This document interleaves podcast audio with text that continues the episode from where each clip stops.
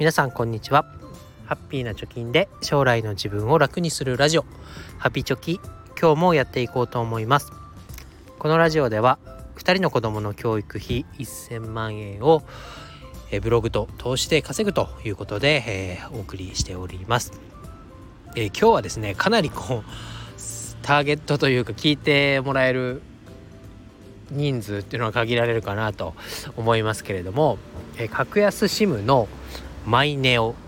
を今私が使ってましてそのドコモ回線をやめましたというテーマでお話をしていきたいなと思います、えー、まずマイネオってそもそも何だというとですね、えー、格安 SIM というかあのなんだドコモとか au とかソフトバンクっていうような、まあ、三大キャリアと言われるところのまあ下に位置するっていうのかなえー、そういう会社です。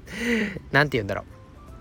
の大手3社ではなくその下を支えている、まあ、MVMO と言われるねこう格安回線をドコモとか au とかソフトバンクから借りて、えー、会社を運営している携帯会社になります。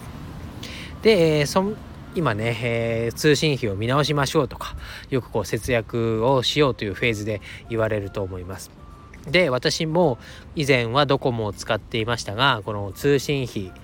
電話通話費が、えー、その3大キャリアに契約をしているよりもかなりこの格安 SIM 会社グループに乗り換えることで月々の支払い年間の支払いが抑えられるよということで最初楽天モバイルに契約を変えました。ドコモから楽天モバイルに変えました。それで、えー使ってたんですけれども最近話題になってますけど経営が危ない。っていうのとあとはあ去年の夏ぐらいまでに自社の電波の塔を立てて、えー都内とか地方でも、まあ、楽天の電波がね、えー、皆さん快適に使えますよっていう触れ込みだったのにもかかわらず、えー、それがもたもたしてて、えー、通信速度が遅いということで、え次にね、え検討した結果このマイネオという会社に乗り換えました。でこのマイネオという会社なんですけれども実はあマイネオという会社でありながら電波自体は大手3社いずれかを選ぶことができます。まあ、マイネオという会社を通してドコモの電波を使ったり au を使ったりソフトバンクの電波を使うことができるということです。ただこれは1社どれか選ばなきゃいけないということになりました。で、えー、まあもともと私ドコモを使ってまして不自由なかった通話も綺麗に聞こえるし通信速度も外で YouTube なんかを見ても別に止まることもないということで、えー、迷わずドコモの解約契約回線を契約しました。で使ってるプランっていうのは10ギガまで使えて、えー、通話はあそのマイネオのアプリの電話を使わないといいけない、まあ、使ったら安いよみたいなプランで、え、月々、2100円かな？っていうかなり安いような、え、プランで契約をしています。で、え、さらにですねこのマイネオっていうのは特徴がありまして、え、速度を抑えてもいいよと。節約プランみたいなのがあるのかなそのモードをアプリで切り替えられるんですけれども通信速度を、まあ、通常の速度にするのかちょっと遅くてもいいよという 2, 2種類が選べます。で、えー、なんでそれがいいのかというとちょっと遅くてもいいよというモードにすると10ギガプランで契約をしてるんですけどその契約してる10ギガのところは減らないよとその通信速度が遅くていいよモードにすると、まあ、ずっとね、えー、通信のギガ数を使わずに通信ができるというのがメリットとしてあります。でそれに私も価値を感じて、えー、契約をしました。で初めドコモで契約をしていてああこれ楽天よりかなりつながりやすいなということでやってたんですけどなんか最近ドコモのつながりが悪いというニュースを聞きました。で本当にそうなのかなと思ってたら実際私も通勤で都内東京都内に出てますけどその電車の中とかねかなりこう通信速度が遅い、まあ、ヤフーを開いてもそのヤフーニュースなんかの画像が出てこないとかね。えー、くるくるくるくる回ってページが切り替わらないとかそういうのがなんか頻発してきました。で調べてみると同じような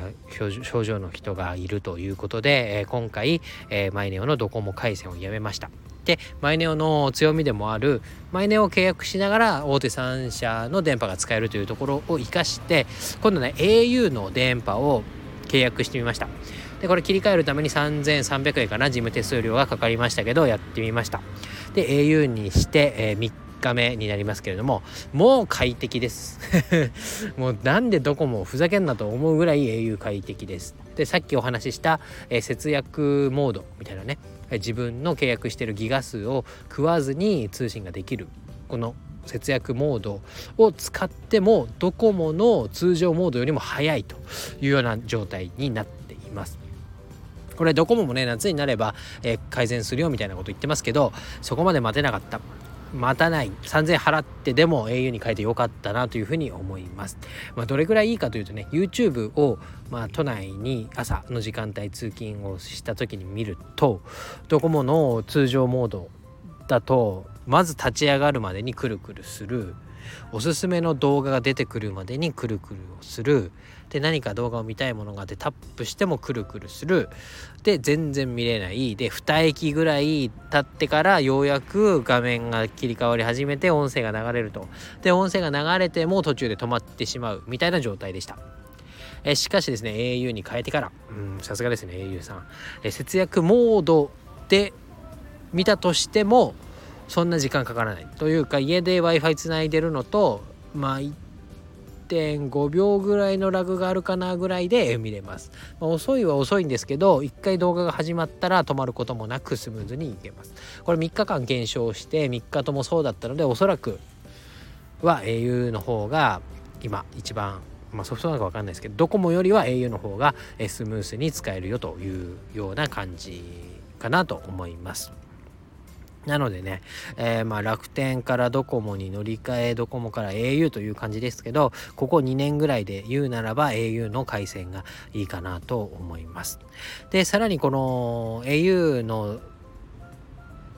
電波を契約すると、えー、eSIM というものが選べます。eSIM って何かというと、まあ、iPhone なり Android の携帯に、えー、ちっちゃいねチップみたいな SIM カードを挿すと思いますけどそれがいりません。なので即日もう本人確認免許証やマイナンバーを画面で読み取らせてでその顔と本人が一致してるかっていうようなデータをカメラを向いてね横向いたり上向いたりして、えー、そういう本人確認が済めばもうすぐ手続き入れます。で即日、えー、開通ができます。で、えー、申し込んだ後30分ぐらいで回線切り替わりますよみたいなことがメールで流れてきましたけどそれも10分ぐらいでね au の電波を掴んで、えー、通話もネットもつながりました。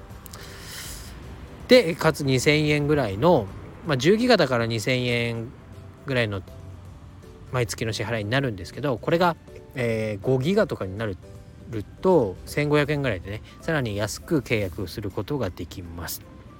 なので、えー、まだ格安 SIM に乗り換えられてないよという人だったりどこも遅えなとか楽天のまだうだうだしてんのかみたいに 思う人は是非マイネオの au 回線を候補に入れてあげてもいいんじゃないかなと思います。で、えー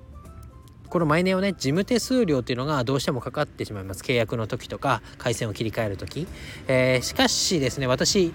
がマイネを契約してるということで、え私からの紹介リンクで契約をしてもらえるとこの事務手数料っていうのがあチャラあ0円になります。これ結構大きくてですね、えマイネオ10ギガ契約でも2000円。自分は安いは安いんですけどそれよりも事務手数料の方が高いというのはなんか尺ですよね。えそれがこの紹介リンクを踏むことによって、えー、事務手数料が0円になりますので、えー、ぜひマイネを検討している方、えー、格安 SIM 検討している方は使ってみてください、えー、この放送のチャプター欄にリンク貼っておきます。ここから申し込むだけですので、えー、ぜひね活用してみてください。ということで、えー、今日はマイネオ会のドコモ回線やめて au にしたらかなりサクサクで、えー、この声も明るくなってるよみたいなお話をさせてもらいました。以上になります。バイバイ。